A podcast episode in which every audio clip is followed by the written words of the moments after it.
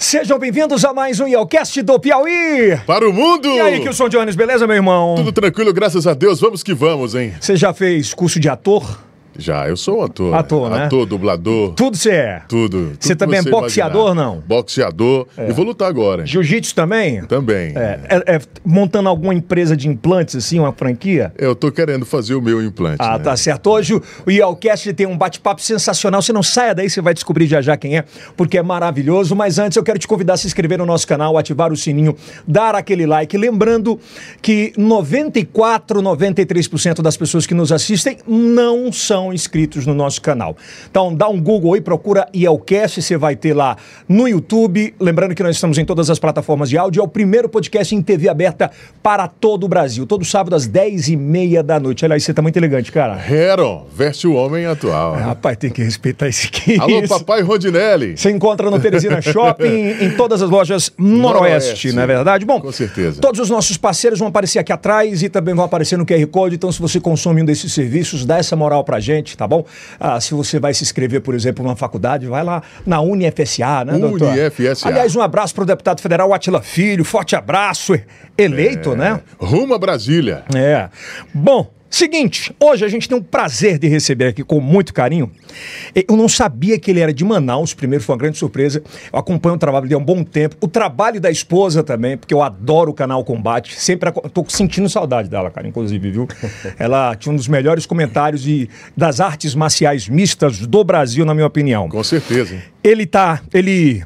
é, onde viveu até os 25 anos em Manaus, da cidade. Ele trabalhou lá como atendente de banco, foi bancário.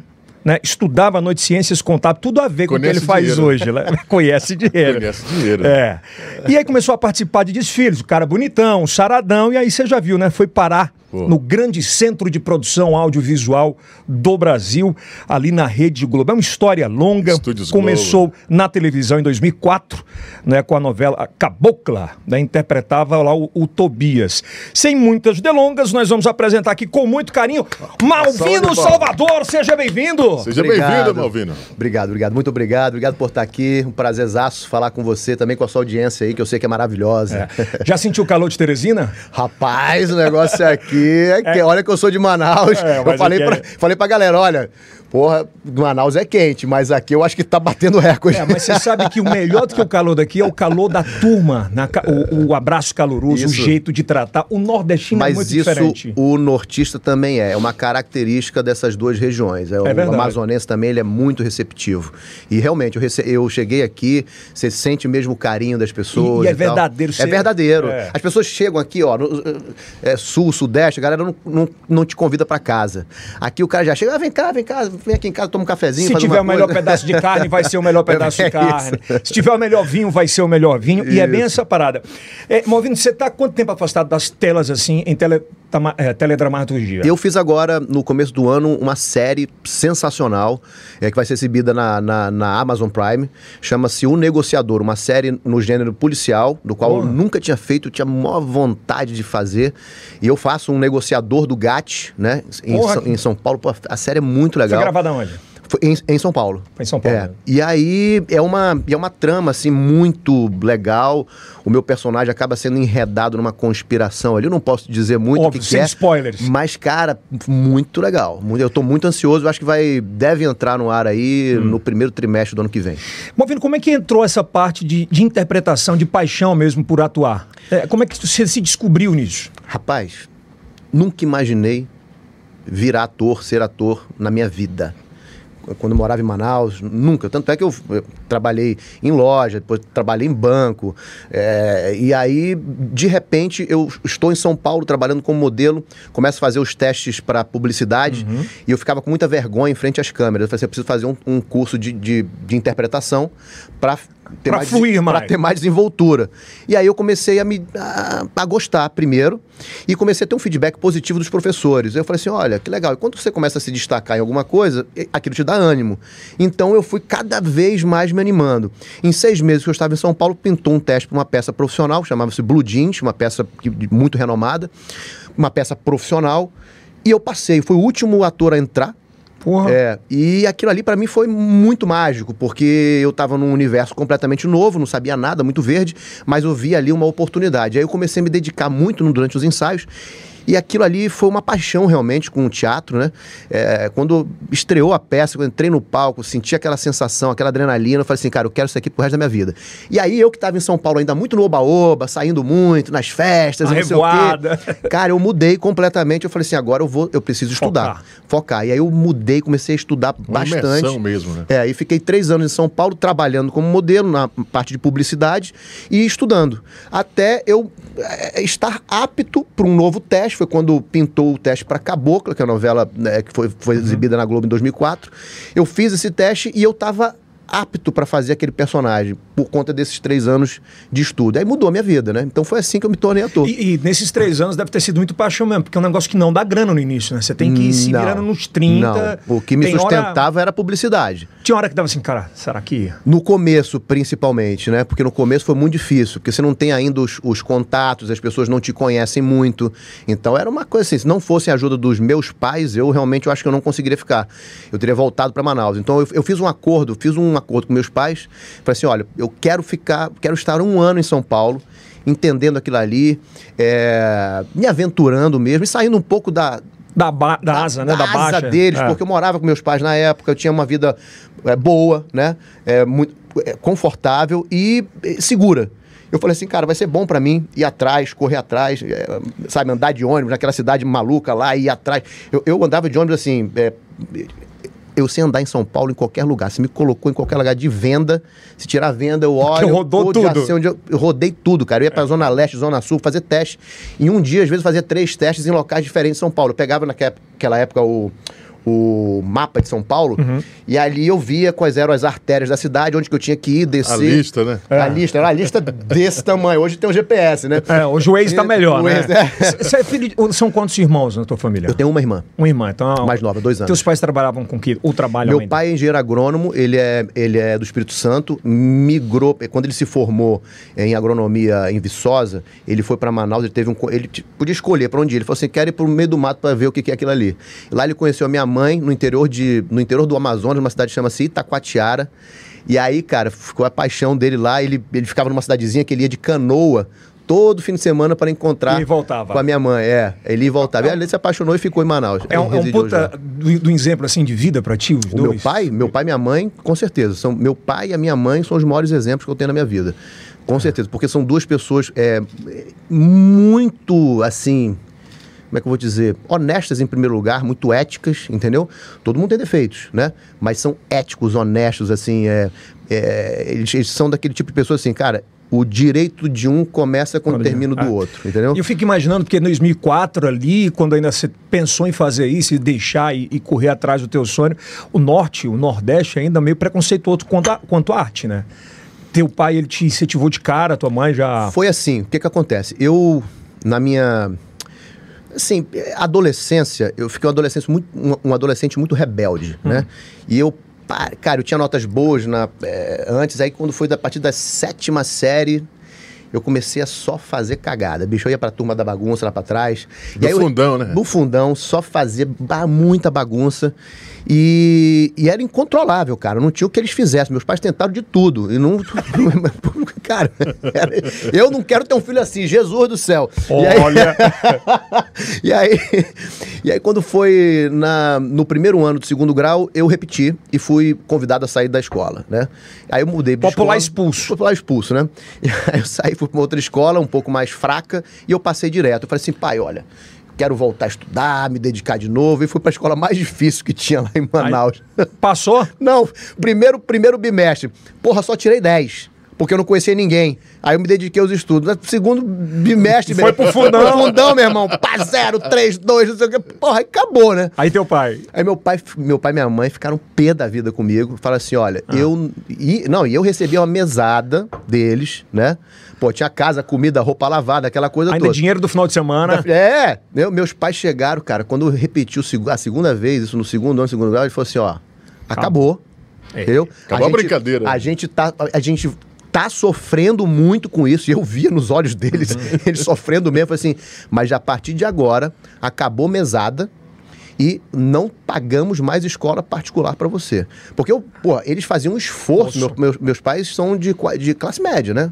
É, e faziam um esforço danado, absurdo, para Abnega pagar alguns gostos próprios, Claro. para dar da educação para necessária. né? pagar uma educação ótima para mim e para minha irmã. E eu não estava dando valor a isso, né? E aí, falei assim, a partir de agora acabou, sem mesada e sem escola particular, vá procurar uma escola pública para você concluir se você quiser. E você vai trabalhar se quiser dinheiro. E aquilo eu falei assim, cara, foi um choque. Fui procurar emprego, comecei a trabalhar como vendedor de loja primeiro e fui, e fui estudar numa escola pública. Aquilo ali foi um choque de realidade. Eu falei assim, cara, olha o desperdício. Olha o- que, que eu estava desperdiçando. E eu concluí a escola na escola pública, mas quando foi no- chegando no. Quando fui fazer o terceiro ano, eu fiz um novo acordo com eles. Eu continuei trabalhando. Pai é falei pai, né, é. véi? Eu falei assim, ó, eu quero, eu quero, quero é, uma, uma nova chance e eu quero, junto com a escola, fazer um curso pré-vestibular. Eu vou me dedicar. Porque aqui eu não vou aprender, lá eu, lá eu vou ter acesso. Beleza, vamos embora. Então tá, o banco, curso. Aí eu fiz. E foi aquilo. Aí eu, eu tentei é, é, o- é, o vestibular em Vitória, com meus, meu, minha família, pai de pai de lá. Eu queria, eu queria o curso lá. Não passei. Eu fiz mais um ano de, de curso pré-vestibular e essa foi a grande base do segundo grau que eu tive, né? Para poder depois passar para a universidade. Aí passei muito bem, né? É, e então eles entendem. E aí, quando eu estava cursando contabilidade, eu era um dos melhores alunos da Eu me destacava, eu estava lá entre os melhores Você, alunos você da sala. focou. E aí meus pais viram isso, eles viram a minha de- dedicação. Então quando eu falei com eles, ó, quero ir para São Paulo, me ajuda nisso, eles falam assim, tá bom, cara. Eu confio- hoje eu confio em você, então vamos embora, eu vou, eu vou te ajudar. né? Cara, e hoje a gente vê, né, Movimento, assim, ah, essa, essa meninada da juventude, tudo tá, tá, mão, tá tão virado que o pai se esforça, manda do interior o filho para estudar na faculdade, daqui a pouco o filho nem vai para faculdade, e é cachaça, é bebida, é, droga. É, a internet ela é muito perigosa nesse aspecto, né? Muito. Eu, por exemplo, com as minhas filhas, né? A gente. Primeiro que eu não, que eu não dou. eh, Minha filha, de, de cinco. De, de- quando tinha cinco anos, já pedia iPhone. Imagina se eu desse iPhone para ela, ou qualquer outro celular que fosse. Eu falei assim, cara, não. Não, você tem outras coisas para fazer. Eu não deixo ficar em tablet brincando, eu não deixo. Não, tem outras coisas que ela pode brincar, se dedicar, trabalhar a imaginação delas. Então a gente não deixa. Eu tenho. Hoje sim, a mais, a- elas têm tablet, porque no- com o tablet elas fazem deveres de casa no tablet, mas não tem acesso à internet, não tem acesso a nada disso, né? A minha de 12, de 13 anos tem, mas altamente regulado. Tem né? que ser, tem que, é, uma, é uma liberdade vigiada. Vigiado, os pais têm que estar em cima, porque educação, cara, é, não, não adianta você achar que ah, você disse para o filho uma coisa uma vez e aquilo internalizou eternamente. Então você tem que ficar em cima, regulando. Às vezes o filho vai lá, escapa, você ou para trás de volta. E tudo com assim, com firmeza, mas com carinho. E né? conversando, E né? conversando, explicando. Quando você chegou nesse meio da arte em São Paulo, no Rio principalmente, eu imagino que é um, um mundo completamente novo para quem vem de Manaus e tal. Essa base dos teus pais, em termos de educação, de moralidade, de conservador, eles te ajudaram a não entrar em muita coisa ruim naquele período? Totalmente, porque quando eu fui, já, já- eu já tinha 25 anos, já estava com a cabeça co- completamente formada, eu sabia quais eram eh, os riscos, né? O- quais riscos, inclusive, eu podia fazer e outros não. Então, com certeza, a base familiar foi Lembrava do vida. pai falando aquilo, peraí, o caminho é esse. É total, né? Porque essa É. base, né? Quando você tem. Eu, como eu te falei, meus pais são os meus ídolos, né? Então, quando você tem isso muito forte dentro de você, você não precisa nem lembrar, já tá ali. In- internalizado. Já internalizou, né? É osmose. você teria assim a, a- mesma coragem ou esse mesmo posicionamento com os seus filhos caso, caso um deles eh, chegasse a, a reprovar? Não sei. Aí é duro, viu? É verdade, viu? Cara, não sei. Hoje eu não sei, até porque, porque eu acho que hoje tem mais riscos, né? É, o mundo está muito mais violento. Eu não sei qual seria a atitude que eu e a minha mulher tomariam, porque lá em casa a gente não decide, eu não decido nada sozinho. Tudo é dos dois, né? Cara, antigamente a regra do pai era não deu muito certo, vai pra fora. Hoje o cara não manda com medo. Não. É melhor estar aqui, eu tô controlando e vamos lá. Mas com certeza teria muitas restrições. É. Você não pode deixar coisa solta, senão, meu De amigo. jeito nenhum. Pisando, né? É, é, Movendo, como é que foi a tua entrada ali na Globo e se era tudo aquilo que você esperava? Era muito mais do que eu esperava. Eu tomei um susto quando eu, quando eu entrei, né? Primeiro quando eu entrei ali no, no Projac, que hoje chama-se Estúdios Globos, né?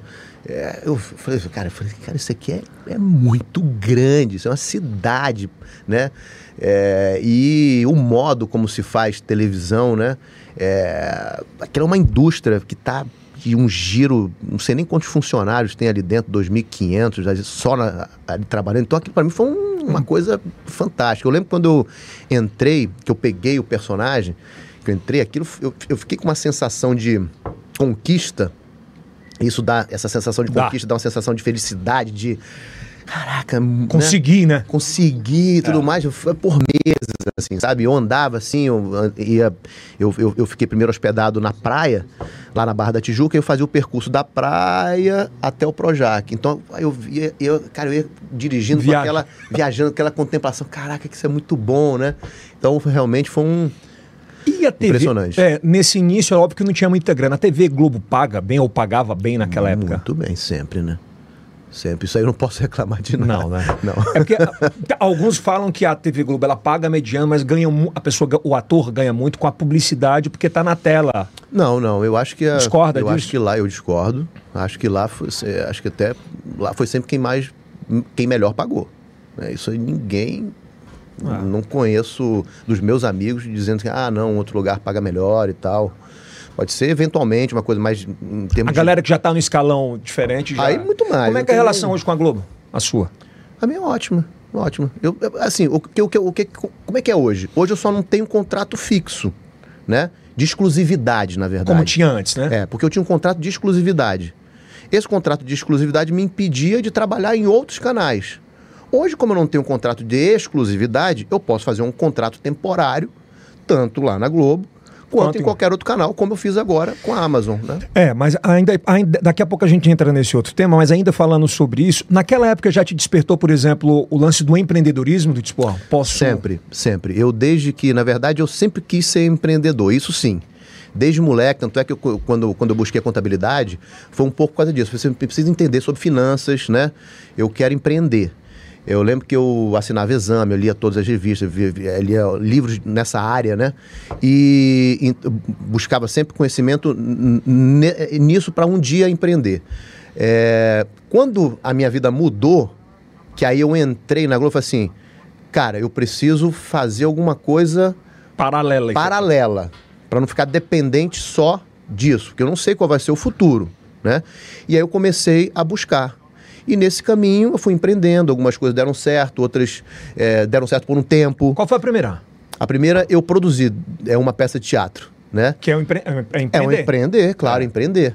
Não me deu dinheiro algum. Chegou a dar Mas- prejuízo ou empatou? A primeira empatou, é, mas essa primeira, ela me deu, foi muito importante para minha carreira, entendeu? Então foi um investimento meu. Uhum. Quer dizer, é, na verdade, empatou ali no, no, no- no coisa, mas na verdade o investimento que eu fiz de tempo, de, É. de- de- foi, foi um investimento grande, né? E, e, e- e quem segunda- é mais empreendedor, seu pai ou sua mãe? Hum, olha, os- nenhum deles são empreendedores, porque os dois são, fun- é, são funcionários públicos. É. Po- a- a estabilidade, mas também a porta. Agora, são trabalhadores, entendeu? Meu pai é daquele que é o seguinte, cara. Ele acorda todo dia, o mesmo horário, é o último a sair, ele volta pra casa na hora do almoço, fica com aquelas. Aí depois volta pro trabalho. Meu irmão, não falta.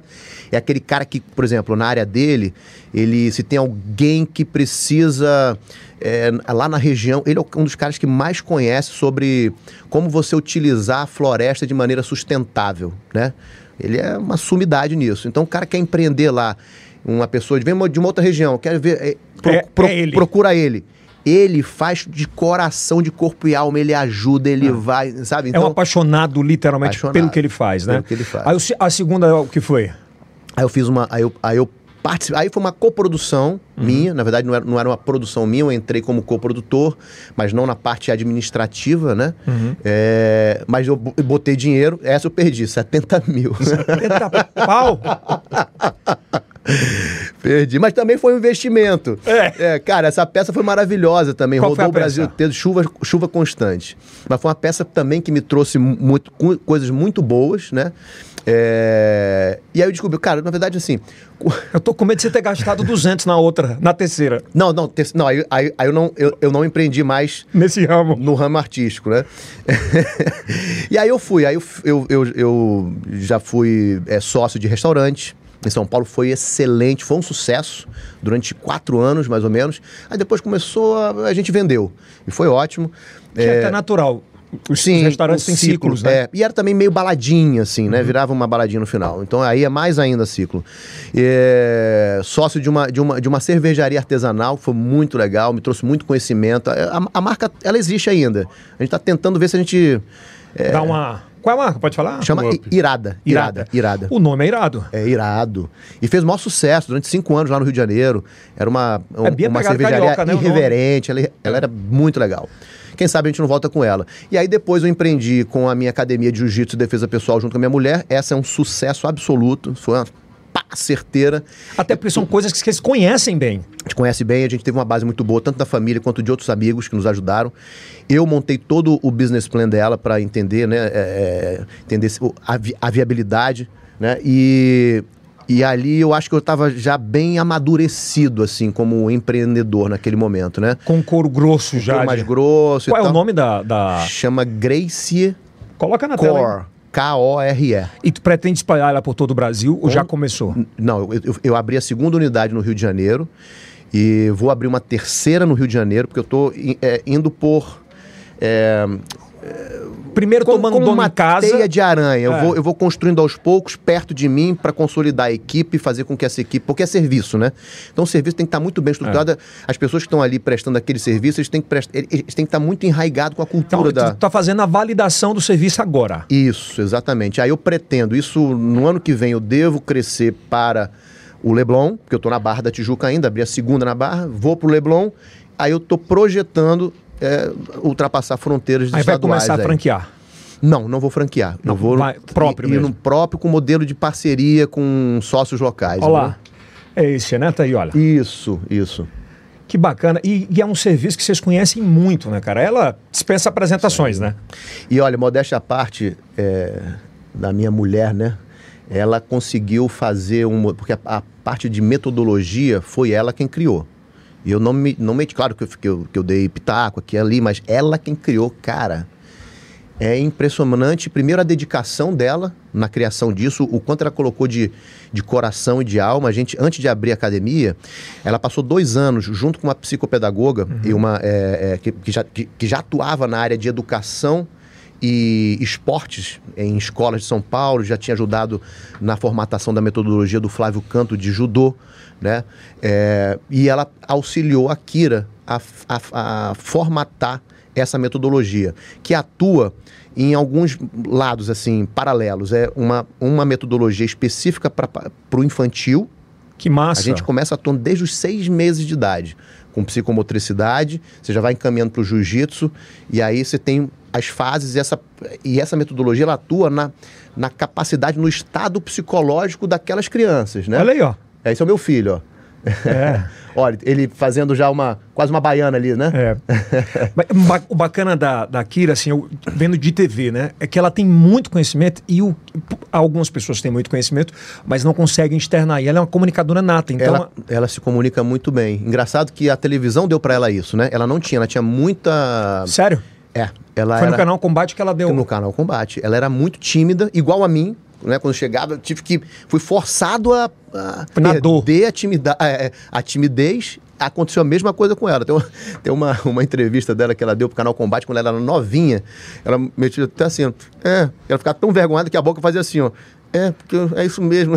É, Ela fala muito, É muito bem. bom, A- cara. ou, ou, inclusive, você vai mudar pra Band, né? A expectativa de ela voltar a comentar. Pode ser. Pode ser. Ela tava conversando com eles lá. Vamos ver. Spoiler aí, hein? Ah. Kira Grace. Kira Grace. Você sabe que eu era um desses loucos do UFC que a gente ia para todo o UFC, fora do país, aqui. Aí chegou a pandemia. O último que eu fui foi pro de Brasília e deu uma parada. E também nesse, na academia tem boxe, né? Tem, Não, a gente Esse- tem lá o seguinte, é porque a nossa academia, a gente usa o jiu-jitsu como defesa pessoal. É arte marcial Certo. pura. Como é que era na academia do Carlos e do Hélio Grace, a primeira academia Grace? Você tinha soco, você tinha chute, você tinha entrada de queda, saída de queda, você aprendia, você, você tinha as quedas que hoje que dizem, ah, é do judô. cara, judô é a parte de quedas do jiu-jitsu. Para quem não sabe, o judô ele foi criado a partir do jiu-jitsu. O Jigoro Kano, é, lá atrás, no Japão, quando ele muda o nome do que ele dá, ele tinha escola de jiu-jitsu, ele de repente ele, faz, ele, faz, ele fez um rebranding. Né, porque o jiu-jitsu estava mal fadado no Japão, muita gente arruaceiro brigando na rua, aquela coisa toda. Ele falou assim, cara, não, ele tinha uma escola mais organizada, eu, eu vou mudar. Ele falou assim, o meu não é mais o jiu-jitsu, que, que significa a arte suave. O que eu dou aqui é judô. Ele só fez isso para se diferenciar, que é o caminho suave, é a mesma coisa. E tinha na época a parte de queda e a parte de chão. Ao longo do tempo, quando virou esporte, foram eliminando a parte de chão e priorizando as quedas. Esse é o então na nossa academia a gente não prioriza o esporte jiu-jitsu, que é de competição, que aí você tem regras, não pode isso, não uhum. pode aquilo. Por exemplo, numa competição de jiu-jitsu eu não pode, posso dar chave de, de calcanhar e de joelho porque ela pode dar uma torção. Isso é proibido por regra. Mas na vida real, na vida real, meu amigo, eu preciso saber, eu preciso ensinar. Então a gente, lá a gente ensina tudo. A gente ensina soco, a gente ensina chute, a gente ensina queda. Que aí você pode falar, ajudou, ah, porque as pessoas entendem como judô. É. A gente ensina queda, a gente ensina queda de wrestling. Entendeu? Que o judô hoje, por exemplo, o judô, você não pode mais pegar na perna, porque é, a regra não permite, mas, cara, na vida real, eu vou lá e dou uma baiana é. no cara, entendeu? E, e, e, o público feminino cada vez mais consome também esse serviço, né? E por ter aquilo como. Isso foi uma quebra de paradigma na nossa academia. Porque quando nós criamos a academia, eu, eu, eu, imaginei assim, cara, a gente vai conseguir atrair aí talvez uns 20% de mulheres e tal. Foi o que a gente imaginou, hum. tá? 50% porque a gente conseguiu criar um clima na academia muito agradável, muito receptivo, acolhedor. As pessoas se sentem confortáveis e não tem medo. Porque o problema, cara, você entra numa academia às vezes muito masculina e sem organização, cara, aí o cara já usa o kimono sem a guard, Aquele pelo todo cabeludo. E o cara, às vezes, com a cara de mal. Já viu como os caras tiram foto quando, quando, é. quando tira foto, junta todo mundo um do lado do outro e vai tirar foto. Fica todo mundo assim, ó. É. É. Aí eu falei assim, cara, por que pode sorrir, pô? Coisa mais leve, Coisa né? leve. Então, na academia a gente fomenta isso, cara. Amizade, parceria. É, é, aconteceu uma coisa que eu sempre conto, eu gosto sempre de contar. Isso é, é para contar sempre. Uma mãe chegou lá, levou dois filhos. Um deles estava sofrendo bullying, ela foi matricular o menino. A gente falou para ela, olha, você não quer fazer uma aula experimental? A reação dela... Não, não, não, eu não quero. Quer dizer, essa reação dela mostrou tudo que ela, a visão dela com relação ao jiu-jitsu. Ah, que é uma coisa bruta e violenta. E ela ficou ali. Só que uma semana ela foi vendo o fluxo de pessoas entrando na academia, muita criança, muita mulher, os homens de eh, pessoas normais, pessoas legais. Executivos que saem. Executivos, ah. tarará, com uma, com uma aparência boa, amigáveis, sem estar. Tá, né, não amigáveis, cara. Aí ela se sentiu confortável, ela se sentiu confiante de fazer aula particular fez, entrou. Passou uma semana, trouxe a mãe dela de 73 anos de idade. Pra fazer. Ela fez, entrou Caramba. e ficaram lá os, os, os, netos, neto, a mãe e a avó. É, você falou uma coisa que me chamou muita atenção e é bom você falar sobre isso. O, o bullying, né? Que hoje é uma atrocidade que acontece em muitas escolas, em lugares, em locais de trabalho. Essa opção, por exemplo, desse tipo de academia como a tua, ela é importante para não só para autodefesa, mas para o fortalecimento interno? Olha, é, claro que você está aprendendo técnicas de defesa pessoal que funcionam, funcionam mesmo. Mas o mais importante da prática do jiu-jitsu é justamente você adquirir autoconfiança. Porque quando você tem autoconfiança, você já tem uma postura completamente diferente e uma reação completamente diferente com qualquer coisa que acontece na sua qualquer obstáculo que aparecer na sua frente. Se aparece um obstáculo que você tem medo, você se retrai, cara, acabou. Você não vai nem tentar. E, e seja qualquer tipo de, de, obstáculo, seja, pô, quero é, estudar para passar em tal coisa, você não se esforça. Então, o hábito do jiu-jitsu é te dar, primeiro, disciplina, e, né, e, você, você aprende a perder e saber que aquela perda naquele dia às vezes pode ser temporária e você tem que se esforçar para melhorar. Aí é o que vem uma boa escola de jiu-jitsu, como ela faz com que esses alunos, principalmente a criança, que ainda está numa fase psicológica ainda de aprendizado, que às vezes ela não aceita perder, você vai colocar essas lutas na fase ideal. Eu não vou colocar a criança com, seis, com cinco anos, seis anos, lutando. Eu vou fazer brincadeiras e, e de uma forma lúdica, que eu vou, já elas já vão fazer as posições, passar por elas tudo mais. A, a partir dos seis, man, do, dos seis anos, eu faço uma luta controlada, né? Uma transição uma ali. transição, e aí de 7, 8 anos eu começo a botar um pouco mais de é, dessa coisa do, do game, né? De perder, ganhar, e aí você tem que saber muito. é, tem que ter, o professor tem que estar muito ciente de que ele tem que dar para aquele aluno a possibilidade do ganho também. De ele, ele tem que ter a oportunidade de Experimentar ganhar, o experimentar sentimento a da vitória. Tem que experimentar a vitória, né? E aí, assim, a gente consegue manter aquele aluno ali, porque depois que passa dessa fase, aí ele fica. E, aí aquele ele adquire aquilo, é, muda a postura da pessoa. Eu vi pessoas entrar na academia, adultos, hein? Entrar aqui assim, ó. Tá, opa, tudo bem? Olhando por baixo do é, olho. né? É, faz assim, ó. Opa, tudo bem? Aí daqui a pouco tá, tá fazendo jiu-jitsu, dois meses, três meses, tá- a pessoa mudou a postura, cara. Aí fica assim, ó. Autoconfiança. Opa, tudo né? bem? Cara, autoconfiança. Total. Fora a disciplina, né? disciplina. Que hoje é tão importante e falta muito. E aí, por exemplo, com mulher, né? A gente, é, além de ensinar o jiu-jitsu, a gente dá dicas que são conceituais, psicológicas, assim, Hum. olha só, como é que você reage se um cara vier te puxar, agredir, se ele falar mais alto com você? Qual vai Assédio, ser né? a tua postura num assédio? Seja assédio no trabalho, ou, no, ou na própria balada. balada, ou em casa com o teu parceiro. Às vezes a mulher tá ali com o parceiro, o cara tá numa discussão, para o homem é mais forte, aí tá discussão, tá, tá, tá, tá, o cara "É, pum", aumentou a voz, tum. Se ela aumentar a voz também, pode ser que tenha uma briga, ah, sai na porrada ali. Qual a postura? Cara, a gente já ensina logo de cara, desde a criancinha. Ó, se posicione. Não precisa levantar a voz e falar assim, acaba com o negócio, olha só. Eu não quero que você fale desse jeito comigo. É. Não admito isso. Se continuar, acabou. Você tem que ter firmeza para isso. Aí você, de cara, você quebra esse negócio. Agora, se você deixa o cara falar mais alto que você, você.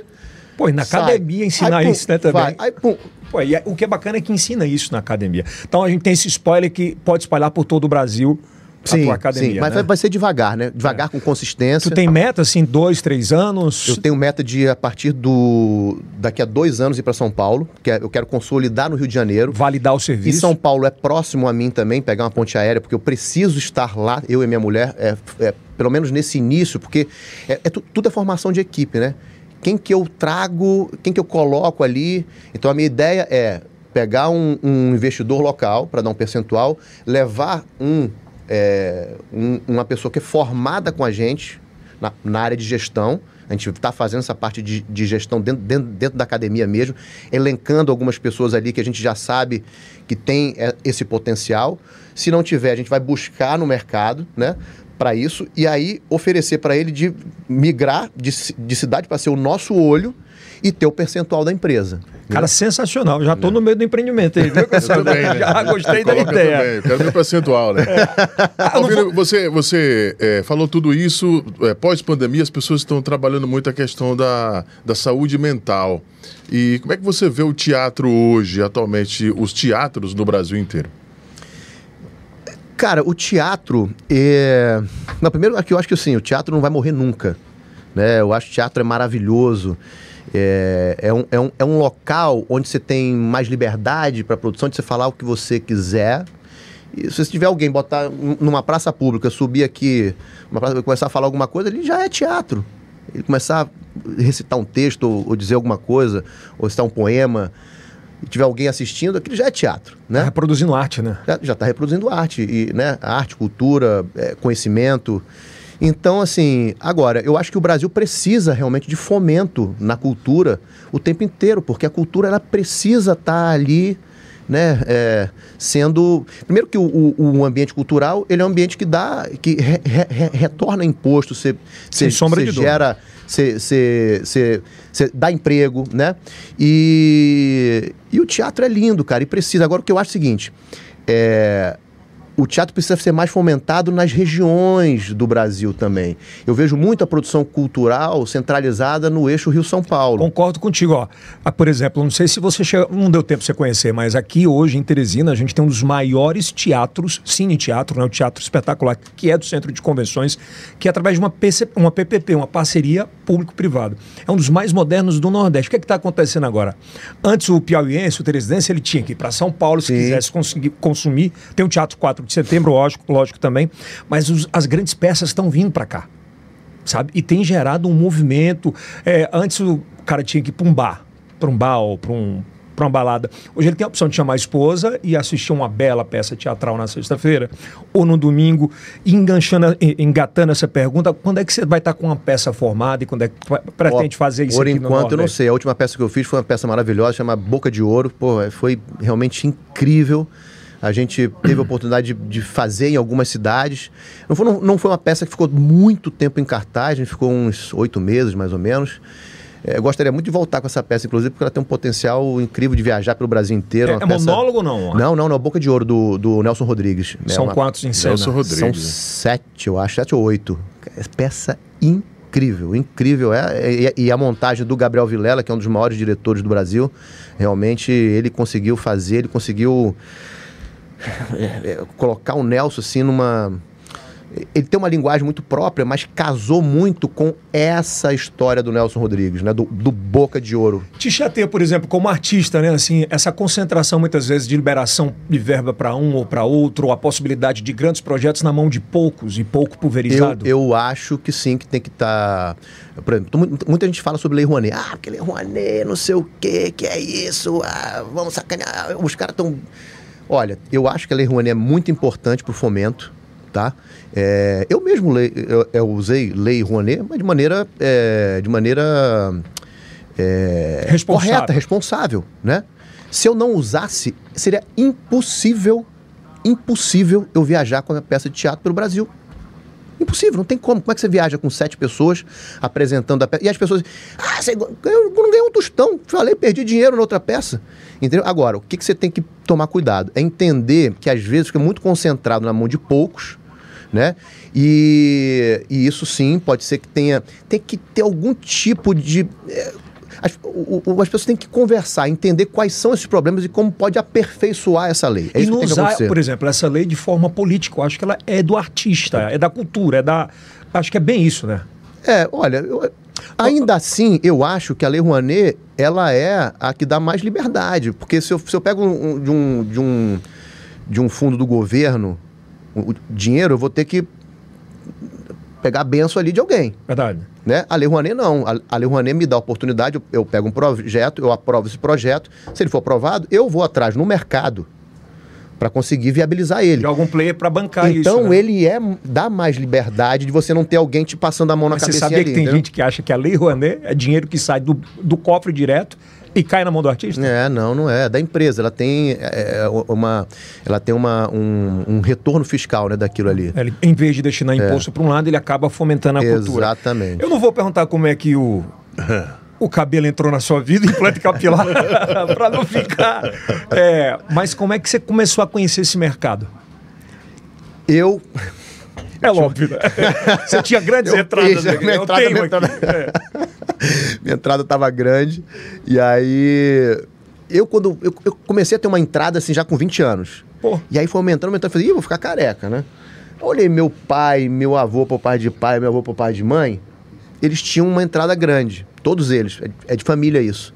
Tanto pai e mãe. Eu falei assim, acho que vou ficar assim também. Quando foi 25 anos, ela estacionou. E eu fiquei com uma entrada, mas estacionada. Tem foto aí, não tem? É. Se tiver, coloca aí para mim. E aí, até os 40 anos, mais ou menos, com 40 anos, eu comecei a perceber que começou a ficar mais ralinho. Ficou mais, ficando mais ralo, mais ralo, mais ralo. E foi aumentando a entrada. Aí começou a me incomodar. Falei assim, cara... Aí comecei a pes- pesquisar. Então eu tô fudido, então, velho. Não Vou fazer. Antigamente, você fazia uma cirurgia que fazia um corte aqui atrás, né? Era. Que era a técnica mais, é, ma- mais moderna antigamente. Você fazia, tirava um naco, então era uma cirurgia de bisturi, você tirava aquilo ali, depois costurava, dali você tirava os folículos e implantava e transplantava aqui pra frente. E eu falei, pô, cara, eu não quero ficar com aquele corte ali. é, um Paulinho, um ator que é o Paulinho, eu não lembro, ele tem um corte O gigante. Paulo Vilhena. Ele tem um corte. É, mas ele depois ele, ele re- refez, né, o dele, ficou muito bom, tá excelente, inclusive. É, mas esse, esse corte, essa cicatriz eu não queria ter. E aí fiquei esperando. Foi criada a técnica FUE, que é essa técnica que a gente é, é, faz lá na Mais Cabelo. que ela é muito, primeiro, é a mais moderna, ela é muito eficiente e ela é muito pouco invasiva. É uma canetinha que ela faz uma incisão cirúrgica naquele folículo. É como se você pegasse uma, uma plantinha e você pegasse uma coisa, um tubo e puxasse a raiz. Só puxa aquele. A, é só a raiz, blum, que é o bulbo, no caso do cabelo. Ele tira dali, ele é colocado, aí vai tirando vários ali, um por um. Você coloca uma solução para se manter vivo. Depois você vira o paciente e você começa a transplantar para a parte onde que é a receptora. Essa, essa aí já foi nesse, nessa tecnologia? Exatamente. É um por um aquilo ali, entendeu? Então toda essa região ali. É, é tava grande mesmo. Você vê que aqui na frente, ó, quando eu, quando eu raspava o meu cabelo, ficava ele bem baixinho aqui assim, é, o meu é, não começava daqui, ó, começava daqui o meu cabelo para trás. Você vê que toda essa região daqui da frente já é cabelo novo, isso aqui, ó. E, e essa parte aqui também, ó, aqui assim, ó, tudo foi colocado novo, né? Mas demora muito? Você fica muito tempo internado ou não? Não, é, você faz. O meu durou mais ou menos umas seis horas. Eu dormi durante todo o procedimento. Dormi mesmo, capotei. Né? Você toma um remédio para dormir ali. vai fazendo. E é, quando acaba, você vai para uma sala, você tá um pouquinho grog ainda e tal. Quando você recupera rapidinho, vai para casa. Aí no dia seguinte, você tem que voltar para tirar todo aquele curativo que ele colocou ali, porque ele aplica um pouco de soro. Né? As pessoas falam assim: ah é, algumas pessoas ficam inchadas um pouco com o rosto. É porque você aplicou soro, aquele soro ele desce um pouco. O que, que a gente indica? De você sempre se manter o máximo possível um pouco inclinado. Uhum. para é, esse soro ir descendo para cá por conta da gravidade e você sempre fazer uma massagenzinha para ir trazendo para cá, que ele desce para cá e não fica inchado. A minha recuperação foi muito rápida. Eu não fiquei, fiquei praticamente com nada inchado, né? Não fiquei com olho roxo nem nada. Em três dias você já pode sair de casa, é, bota, é, bota um, um boné, é, com cuidado, obviamente, para não ficar apertando aquilo ali e trabalhar, fazer as coisas. Com sete dias começa a cair todos os o, aquela casquinha uhum. e quando cai, cara, você já vê ali como que vai ficar o teu cabelo. Né? Você assim, a autoestima vai lá para cima, ah, é outra parada. A Mais Cabelo, que o ela tem um diferencial também, Sim. que é a forma de pagamento né, de vocês. Ela é bem diferente. A gente divide em, vários, em várias vezes. Eu não sei nem quantas vezes, não sei se é 12 vezes. A gente está com, com um planejamento de, inclusive, fazer um financiamento para isso em, em, parcelas mais alongadas, entendeu? Porque é, é uma parada que o cara. Ele, Suave. Ele faz, é. e, e, não é só no masculino, né? Feminino também tem muito hoje Feminino, esse problema, né? Muito. É, antigamente não era muito indicado fazer para mulher, mas hoje você, já sabe, por questões hormonais, uma porção de coisas. Mas hoje já, já, se, já se descobriu e se entende já, é, que é muito eficiente também. No caso, para as mulheres, a gente indica primeiro fazer tratamento, que muitas vezes você consegue reverter com o tratamento. A minha mulher mesmo, depois que teve o Ryan, ela ficou com muita queda de cabelo aqui na, na parte lateral e ficou com uma entrada. Tava querendo me acompanhar, né? Ela ficou com uma entrada aqui e ela falou: Ah, vou fazer o transplante. Eu falei assim: calma vai lá na Mais Cabelo, começa a fazer o tratamento e vê como é que fica. Em dois meses, cara, Evoluiu. preencheu tudo de novo. Então, o que, acontece? Às vezes o folículo, ele não está recebendo muito sangue ali, ou ele, ele vai diminuindo a capacidade dele de receber aquilo ali, e ele não nasce mais o fio, mas o folículo ainda está vivo. Então, se você estimular ele, aquilo volta a crescer. E aí você tem os tratamentos, que, você, que tem que ter recorrência no tratamento, que é igual, é igual musculação. Eu quero ganhar massa muscular, eu tenho que ir na academia periodicamente. É. Aí eu ganho. Se eu parar de ir na academia, eu vou. Eu vou. E lá vocês fazem também isso? A gente faz também. Como é que a Mais Cabelo entrou na tua vida, assim, empresarial? Eu tava querendo fazer o transplante, comecei a pesquisar, já tinha feito uma consulta. Foi nesse momento que aí é, eu, eu, através do, do pai da minha mulher, conhecia o, o, é, o pessoal que tocava a empresa, né, Mais Cabelo, conhecia, e conversando com ele, ó, oh, o Malvino vai fazer, ah, pô, chama ele aqui que você não quer fazer com a gente e tal. Acabei que eu, a gente foi estreitando, eu fui conhecer a clínica, na época tinha uma, uhum. nós tínhamos uma clínica só, hum. e eu conheci, e eles estavam com um projeto de expansão, e a gente foi conversando, conversando, conversando, decidimos eu decidi entrar na sociedade, né? E, e ali a gente começou. Em 2020, foi quando eu entrei, por volta de. No meio do ano de, de 2020, no meio da pandemia, a gente tinha uma clínica no Rio de Janeiro, fazendo, em média, 15 procedimentos por mês. A gente já no final do ano, em dezembro, não, em janeiro. Em janeiro a gente já estava com essa clínica do Rio fazendo três, é, fazendo por volta de 70 procedimentos, Caramba. mais ou menos. Já com três salas. E aí foi aí que você descobriu que não é dos carecas que elas gostam muito. a gente já tinha aberto também a de BH e a de São e uma em São Paulo e uma em Brasília. E hoje a gente está com 25 no Brasil inteiro. Já são 25. 25. Meta aí para 2023, assim. Por 2023 eu acho que dobrar. O pessoal está com meta de dobrar porque a gente está também, a gente separou as empresas assim, a parte de todas as empresas que fazem trans, é, as clínicas que fazem transplante também fazem tratamentos. E é assim, eu- e, e esse modelo é no modelo de sociedade, de sociedade sócios locais. A gente separou uma outra parte que é só a clínica de tratamento capilar, tra- tratamento terapia. Essas clínicas a gente está formatando projeto de franquia. Nós já temos duas é, operando nesse sistema, mas não em franquia, loja própria, duas no Rio de Janeiro, uma em Copacabana e uma no Downtown. E ali a gente está consolidando os números para a gente criar o formato de franquia para jogar no mercado. E essa ideia é o seguinte: é você ter uma mais cabelo de tratamento capilar, porque é recorrência, em cada bairro do Brasil. Porque o cara, o sujeito não vai sair da casa dele, se ele fez o transplante, por exemplo, é, no Rio, vamos, vamos, vamos supor o Rio de Janeiro. Eu moro na Barra da Tijuca, né? Mas aí a clínica é lá em, é, em Copacabana. Pô, é uma hora para chegar lá. Então, se eu- o transplante, eu vou lá em uma hora, faço o transplante e volto uma vez que eu fiz. Mas o tratamento, eu não vou sair de casa de 15 em 15 ou 20 em 20 dias Se ele estiver perto, né? uma hora lá para fazer. Não, mas se eu estiver do teu lado, eu faço.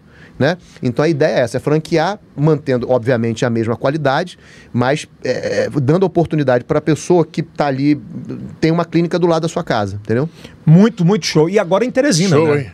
Teresina, Ficou linda, hein? maravilhosa, a clínica tá bonita mesmo. Teve uma festona lá ontem, não deu pra ir, mas festa maravilhosa. Ah, você Sim. fica. Quantos, quanto tempo ainda aqui? Não, já tô daqui, eu já tô. Já vai pra- volta- é, pô, é. Tem muito trabalho, cara. Esse negócio de ter, de ser Muita- empreendedor também, de, É, né, te de ter consome muito negócio. tempo, né, gente- e outra, minha família, né? É, então tem- eu, eu, eu consigo organizar bem minha vida, né? Tem muita gente que fala assim, pô, Malvino, eu tava agora em São Paulo, começo do ano, como eu te falei, é, é, gravando de segunda a sexta. Eu tinha que dar conta ainda de ter os meus compromissos com relação a Grace Core, os meus compromissos com a Mais Cabelo e o meu compromisso com meus filhos, com a minha família, com a minha Com mulher. você mesmo, e né, comigo mesmo, né, cara? E Como é que tu dá conta disso? Mas assim, cara, dá e tu pra deu, dar. tu, dá deu, pra- tu deu uma estourada é, na internet novamente, agora tem uns, sei lá, tem um mês, mais ou menos isso, né? Por conta da, das tuas posicionamentos políticos e tal, do que você avalia para o que é bom para o país ou não. E agora a eleição passou. Como é que você encarou esse pleito, né? Na vitória do Lula? A democracia é isso, cara. Democracia, esse é o jogo democrático. Você tem que aceitar. Vai fazer o quê? Não é não? É verdade. Esses, esses, essa- esses movimentos na, nas estradas, né? Essas barricadas, muitas vezes. é, tu acha legal? Te incomoda isso? Não acho legal. É assim, eu acho que é justo descontentamento, mas eu acho que toda manifestação tem que ser ordeira e não pode impedir os outros de circularem. O direito, o direito de um começa quando termina do outro. Teu pai já falava. Entendeu? Então eu acho que todo mundo tem o direito de se manifestar, mas sem impedir que os outros eh, possam fazer o que os outros querem, porque nem todo mundo quer se manifestar.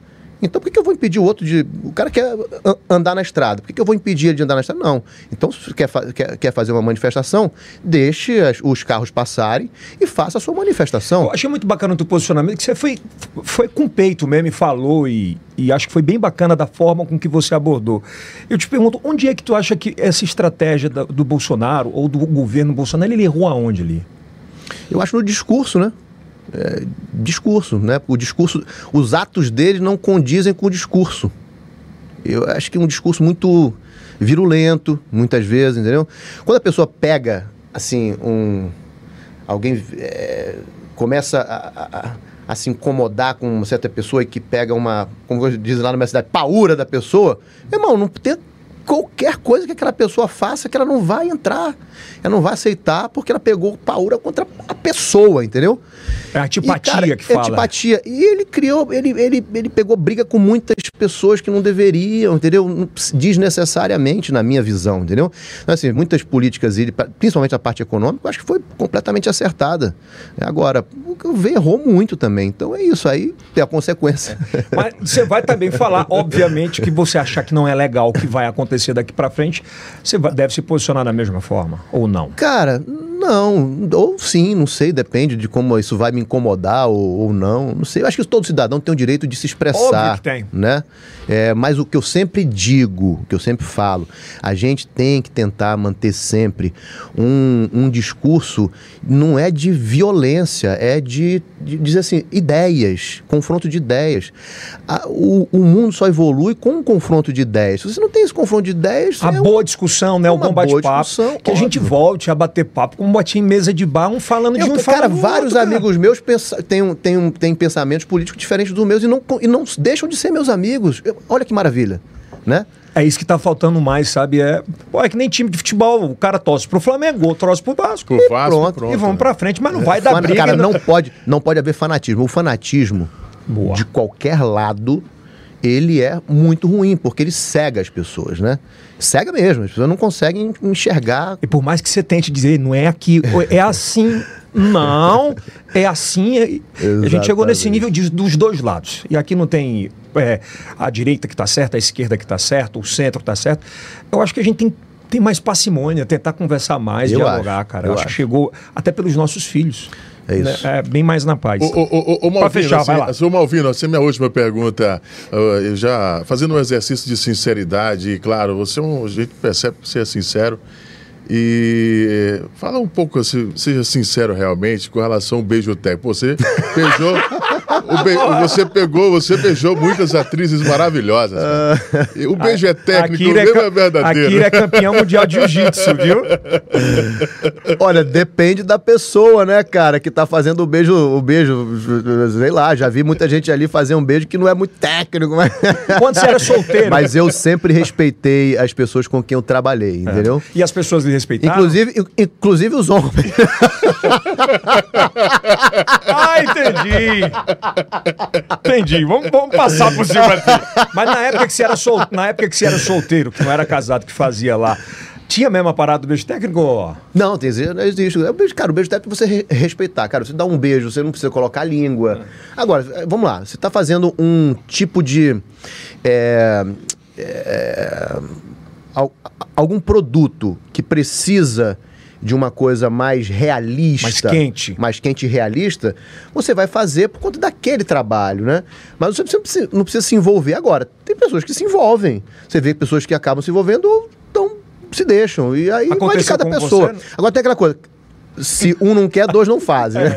Chegou a acontecer contigo nos bastidores? Não, nunca aconteceu comigo. Que cara. bacana. Nunca, nunca. Seja bem-vindo ao nosso Piauí mais uma vez. Venha Obrigado. mais vezes, traga a academia para cá, viu?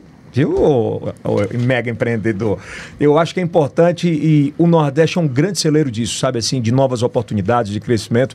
É uma terra espetacular e de gente muito boa. Espero que você faça muito sucesso com seus empreendimentos Poxa, aqui. obrigado, obrigado, obrigado Viu, de mesmo. verdade, de oportunidade coração. mesmo estar aqui. Obrigado pelo papo, o papo foi fantástico.